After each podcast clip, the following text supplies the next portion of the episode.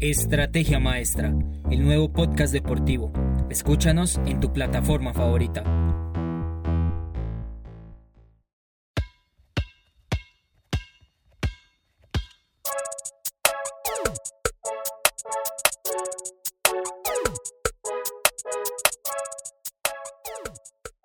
Hola a todos nuestros oyentes, estas son las Flash News de hoy miércoles 19 de mayo de 2021. Los Ángeles Lakers terminaron acelerando en sus últimos tres partidos de la temporada regular de la NBA y finalizaron séptimos para disputar los play-in por un lugar en los playoffs. Los del estado de California vencieron el pasado miércoles 12 de mayo a Houston Rockets 124 a 122.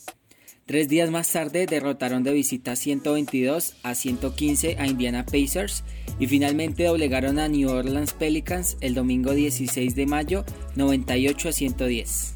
La gran estrella de los oro y púrpura LeBron James volvió a partir del segundo juego. El estadounidense jugó 28 minutos, anotó 24 puntos, 7 rebotes y 8 asistencias frente a los de Indianápolis.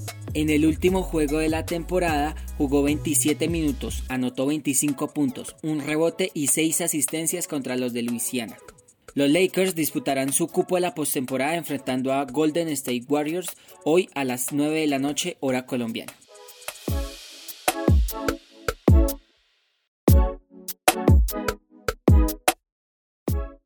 Los play-in son un nuevo sistema implementado por la NBA desde la temporada anterior donde los seis primeros de cada conferencia clasifican directamente a los playoffs y del séptimo al décimo lugar disputan los cuatro puntos restantes a partido único.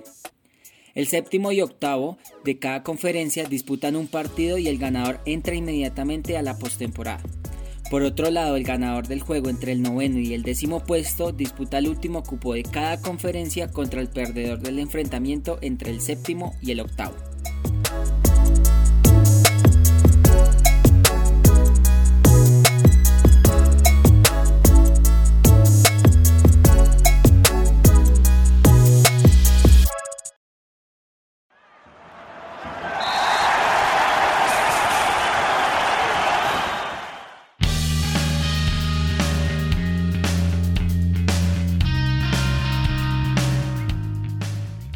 El pasado miércoles 12 y jueves 13 de mayo de 2021 se cumplió la cuarta fecha de la fase de grupos de la Copa Conmebol Libertadores para los equipos colombianos. Fluminense venció 2 a 1 a Independiente Santa Fe en Río de Janeiro, Junior empató en Barranquilla un gol frente a River Plate de Argentina, Atlético Nacional empató sin goles frente a Nacional de Montevideo y finalmente América de Cali perdió el local 1 a 3 contra Atlético Mineiro. Sin embargo, lo realmente importante de estos días fueron los problemas de orden público que se presentaron a las afueras de los estadios Romelio Martínez de Barranquilla y Hernán Ramírez Villegas de Pereira. Gases lacrimógenos ingresaron al campo de juego del estadio en Barranquilla y terminó afectando el calentamiento de River y parando el partido en el minuto 24. De fondo nunca dejaron de sonar los estruendos de los enfrentamientos entre la policía y los manifestantes. En Pereira, Nacional de Uruguay se negaba a presentarse por falta de garantías, pero finalmente el partido terminó jugándose en medio de protestas en los hoteles de ambos equipos a las 10 de la noche hora colombiana y 12 de la medianoche hora uruguaya. Un día más tarde en el partido entre colombianos y brasileños, el gas lacrimógeno afectó a los jugadores y obligó a detener el partido en 7 oportunidades, a los minutos 11, 27, 38, 45, 62, 67 y 72.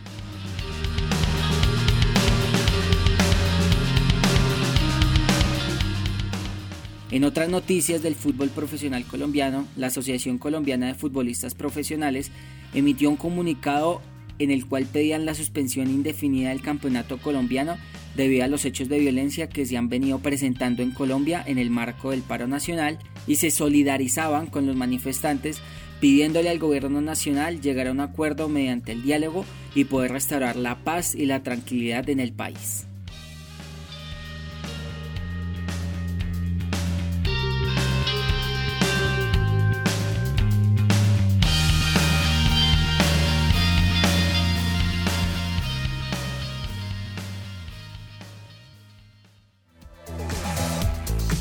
Síguenos en todas nuestras redes sociales, espera el próximo podcast y no le pierdas la pisada del deporte.